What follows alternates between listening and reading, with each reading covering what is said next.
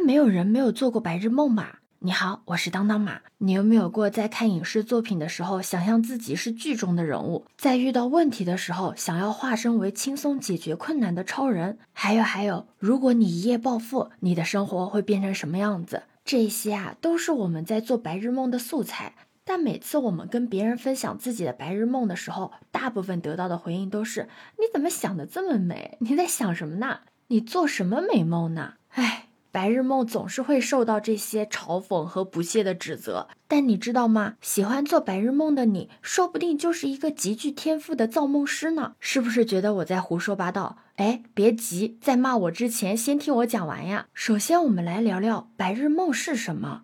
那可能你会觉得，没有什么本事的人，只会空想的人才会做白日梦，他们只能在白日梦里做自己的主角，完成在现实生活里不敢或者不能做的事情。你的这个想法呢是对的，但是只对了一半。不知道你有没有看过一个电影叫《白日梦想家》？这个电影就是讲的一个特别爱做白日梦的小人物的故事。他不敢直接的向女神告白，就幻想自己是超级英雄、魅力十足的男人，赢得女神的芳心。他因为在工作中常常受到上司的嘲讽，所以就幻想自己在跟上司打斗。从这个电影里面，我们可以知道，白日梦生于现实的障碍，是我们满足愿望的乌托邦。那在弗洛伊德看来，是一种心理的防御机制，就像小孩子可以通过玩游戏来满足愿望，那我们大人就创造出自己的游戏剧本来寻求自我的满足。但是它的作用啊，可不仅仅于此呢。在心理学上，有些治疗方法就是和白日梦相关的呢。聪明的人已经学会了在白日梦的剧本里治愈了创伤，像红书的作者荣格，他曾经是弗洛伊德的追随者，两个人后来因为理念不合而决裂，伤心的荣格就陷入了一段黑暗的时期，受到了各种心理危机的困扰，濒临崩溃。同时，在这一阶段，他把自己的白日梦用文字和绘画的方式记录下来，写成了经典的著作《红书》。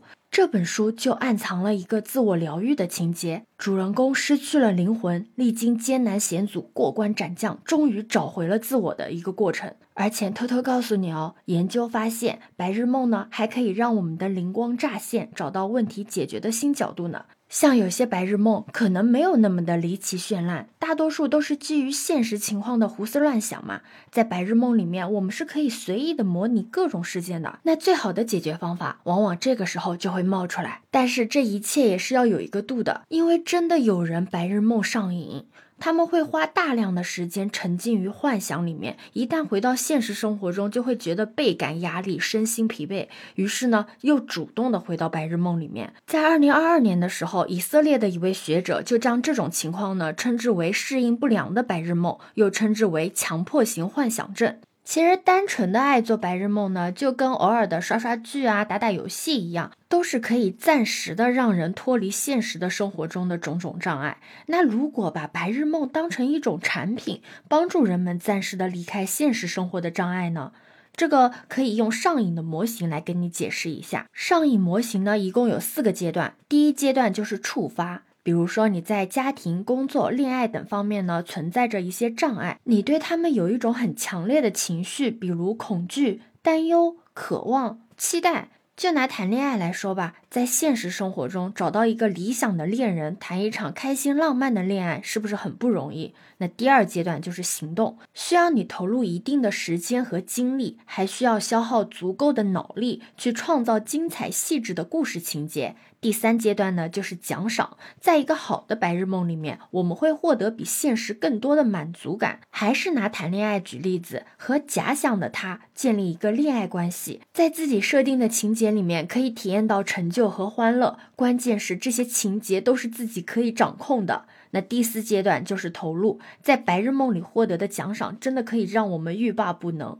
如果这个产品是自己制造出来的，那就更好的操作了，直接可以任意的迭代来满足自己的需求。真的，一个让人上瘾的白日梦，没有几把刷子还真的做不出来。这个时候，你可能就会觉得，哎，你举的例子怎么跟之前的恋爱制作游戏啊、玛丽苏恋爱剧有点像啊？是的，有些人做白日梦呢，就是自己上瘾。但有些人做白日梦呢，是为了让别人上瘾。如果你喜欢看一些特别精彩的推理小说，或者你喜欢玩那些称霸的英雄类的游戏，或者你喜欢看那些充满高甜和离奇幸运的玛丽苏的文学，这些都是别人的白日梦。还有更生活化的，比如触屏手机、无人驾驶的技术，还有现在的网络购物，这些都是曾经古人的白日梦啊。但是把白日梦做成一种让别人消费的产品，通常也都提醒自己不要上瘾，因为处理不好的话也会导致出问题的。因为白日梦做的越成功，吸引力就越可怕。就像有些作家，他因为写作过度的投入了，因为分不清自己谁是谁了。也有一些科技类产品的创造者，从来不让自己的孩子去使用这些东西。所以说，白日梦是一种天赋，真的一点都不夸张。拥有卓越能力的人，真的分分钟可以改变这个世界。但不管你是做自己的白日梦，还是追别人的白日梦，这些都能让我们的生活更快乐。那我们该如何发挥白日梦的正面价值呢？这里有一个很大的前提，就是你一定要预防上瘾。我们不能只跟假想的人物做朋友，更需要维持一个良好的现实社会关系。定期呢和你的好朋友聚聚会啊，玩玩游戏啊，聊聊家常啊，还需要培养一个生活的乐趣来代替白日梦里获得感。比如说组团爬个山呐，组团去美食店打卡呀，这些都是可以替代的选择嘛。之前我也讲到了，白日梦呢是作为自我疗愈的一个很好的方式。我们可以给自己设立一个目标，在白日梦的剧本里面模拟情节，然后呢把这些技能迁移到现实的生活中。比如，可能在白日梦里模拟怎么跟男神女神搭讪呢？怎么去克服这个重重的困难，完成任务啊？怎么去应对过年过节的亲戚的问候啊？你在白日梦里面可以做到的，你也可以把这些技能带到现实生活中嘛，对吧？如果你能够把你的白日梦写下来，并且很好的去完善它，那你说不定有成为剧作家或者策划师的潜力呢，就可以把你的白日梦变成赚钱的方式了。千万不要觉得我胡扯。在现在的社会中，我们拥有的一切恋爱关系啊、工作方式、人际沟通等等，若是放到一百年前，都是被古人嘲笑的一场白日梦哎。白日梦未必是梦，我们可以放大它的疗愈力和创造力，然后开心的享受它呀。你觉得对吗？你又做过哪些白日梦呢？可以留言告诉我哦。在上一期父母反对的爱情还有必要坚持下去的节目中，有好多小耳朵留言说父母的话还是有必要听一听的。小耳朵细雪八八九留言说，爱情是两个人的事，婚姻是两家人的事情。